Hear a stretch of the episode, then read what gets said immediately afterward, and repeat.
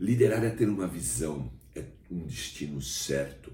Se você e seu pessoal não sabem para onde vão, sua liderança nada significará. O líder aponta caminhos, o líder tem uma direção, o líder sabe, eh, tem alguma clareza da onde ele quer chegar e para lá ele ruma, ok? É preciso coragem para criar uma visão e é preciso coragem para segui-la. O que é uma visão? Uma visão é uma imagem que você projeta na sua mente. Você está aqui hoje e você enxerga uma imagem de como você poderia estar, aonde você poderia estar, por que você poderia estar uh, fazendo algo, uh, realizando algo daqui a um tempo, tá certo? Então, a liderança tem muito a ver com visão. Né? Uma empresa líder de, do seu mercado é porque ela desenvolveu uma visão muito poderosa e ela arrumou para aquela visão. Essa visão pode ter, sei lá, uma dimensão de dois, três, quatro, cinco anos, né? é uma dimensão temporária. Então você vai renovando essas visões à medida que você vai realizando-as. Né?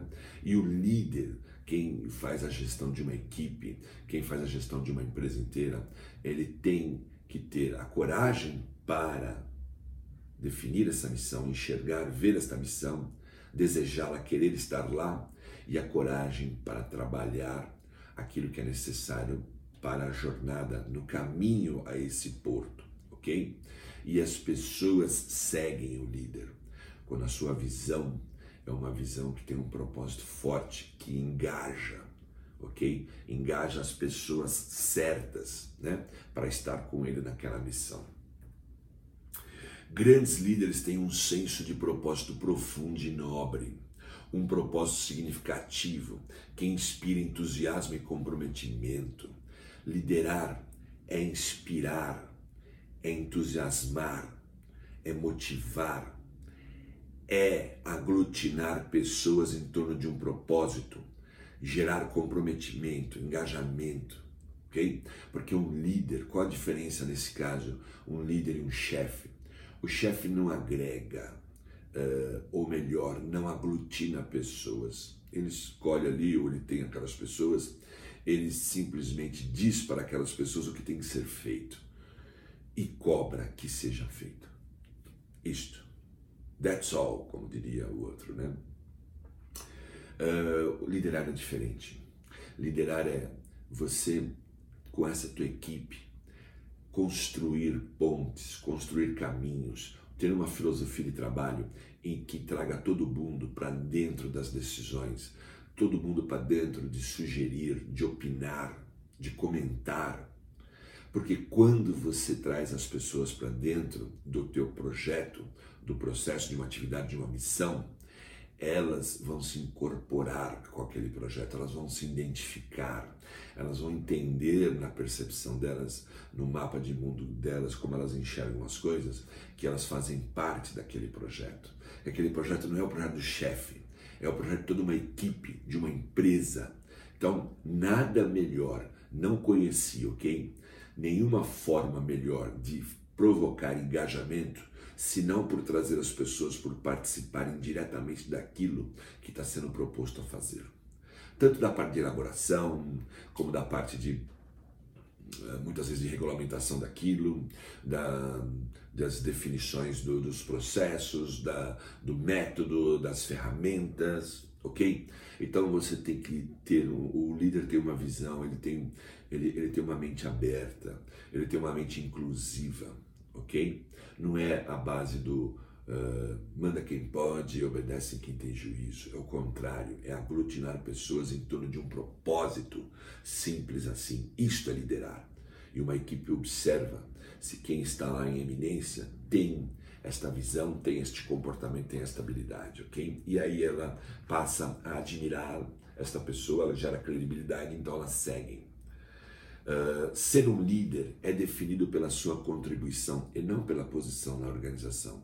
Tem várias pessoas que estão têm uma posição hierárquica de comando, mas que elas não são líderes, elas são chefes, porque elas ditam o que tem que ser feito e simplesmente cobra. E se aquilo não é feito a contento, demite, contrata outra pessoa e assim vive. É, pode prestar atenção, faça uma análise. a uma empresa que tem muito chefe, não tem líder, é uma empresa que tem um altíssimo turnover. Uma coisa está correlacionada à outra, ok? Liderança efetiva é adaptar o seu comportamento às necessidades de desempenho da sua equipe e de cada indivíduo.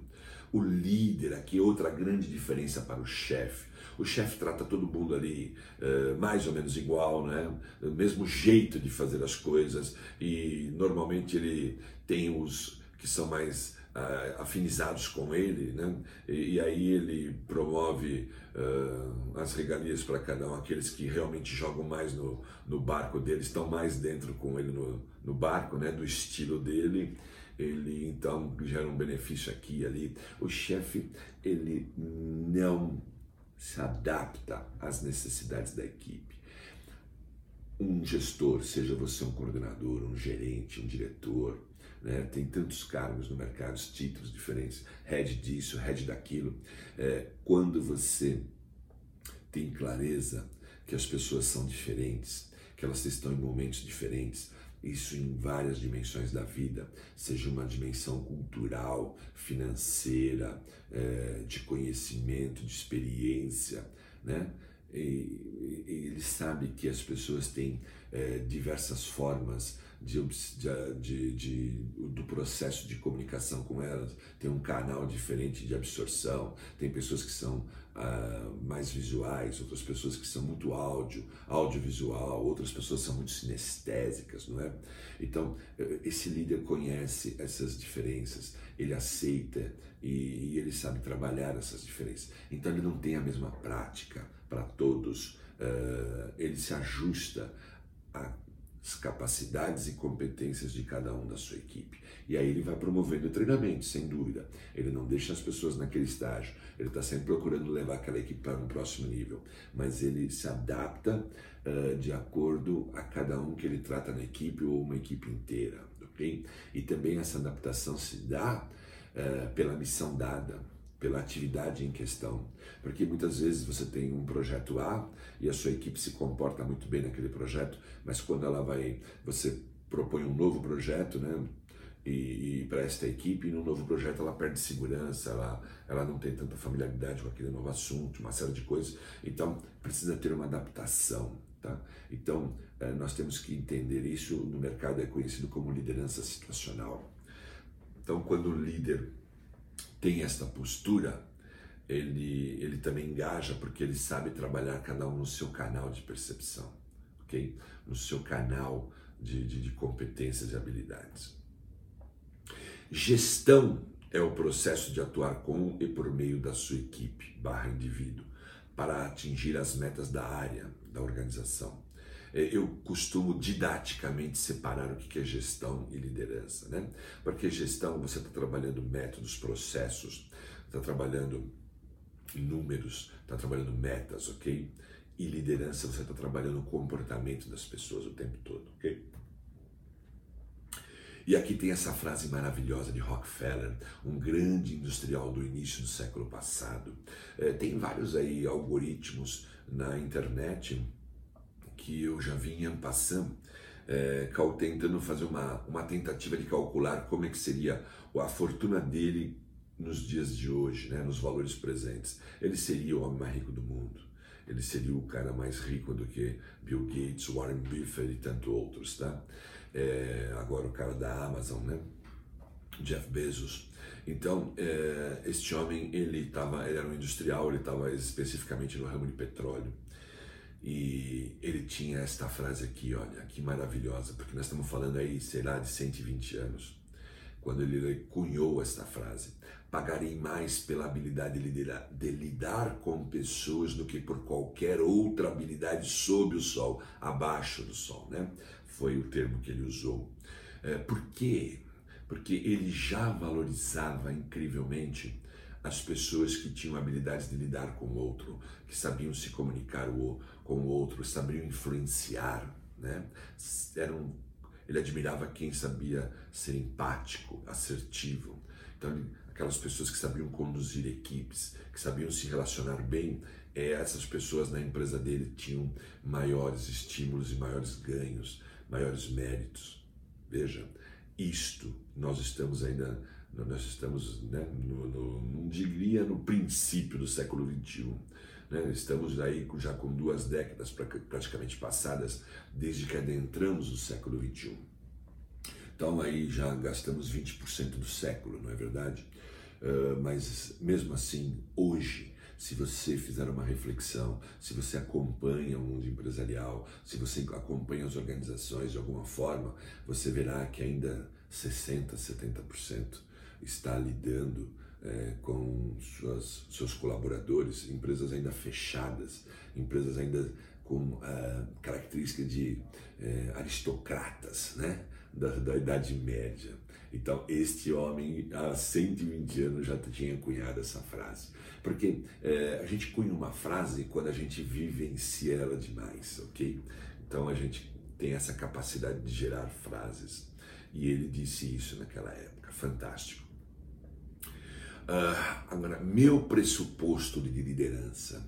Este aqui é o meu pressuposto, totalmente meu, formulado por mim, tá? Baseado nessa minha experiência. Para você liderar, é preciso gostar de gente, é preciso gostar de lidar com gente, é preciso ser empático e resiliente. Porque se você não gostar de se relacionar com pessoas, de cuidar de uma equipe, de sabe entender tudo que está implícito aonde existe o ser humano, você não conseguirá fazer gestão de equipes. Né? Se você só gosta uh, de trabalhar método, trabalhar tecnicidade, trabalhar ferramentas e não tem nada errado com isso, é fantástico, isso é muito importante, né? É, mas você não está apto a trabalhar equipes, porque é, você estabelecer, nós vamos ver mais à frente, estabelecer método, forma de trabalho, tudo isso é fundamental, é um grande papel do líder. Só que saber lidar com o comportamento humano, saber influenciar o comportamento humano, provocar o comportamento humano para ser melhor, né? E levar toda essa essa, essa, essa, essa equipe de seres humanos para algum porto, para algum propósito, você tem que gostar de pessoas, ok? Muito. Pense nisso. E você tem que ser empático, porque muitas vezes você vai ter que se colocar no lugar dessas pessoas todas. E você vai ter que ser resiliente, porque não é fácil lidar com pessoas. E você precisa de muita persistência, não é? Muita dedicação e, e querer muito a evolução das pessoas, da sua equipe, da sua área, da sua empresa, ok?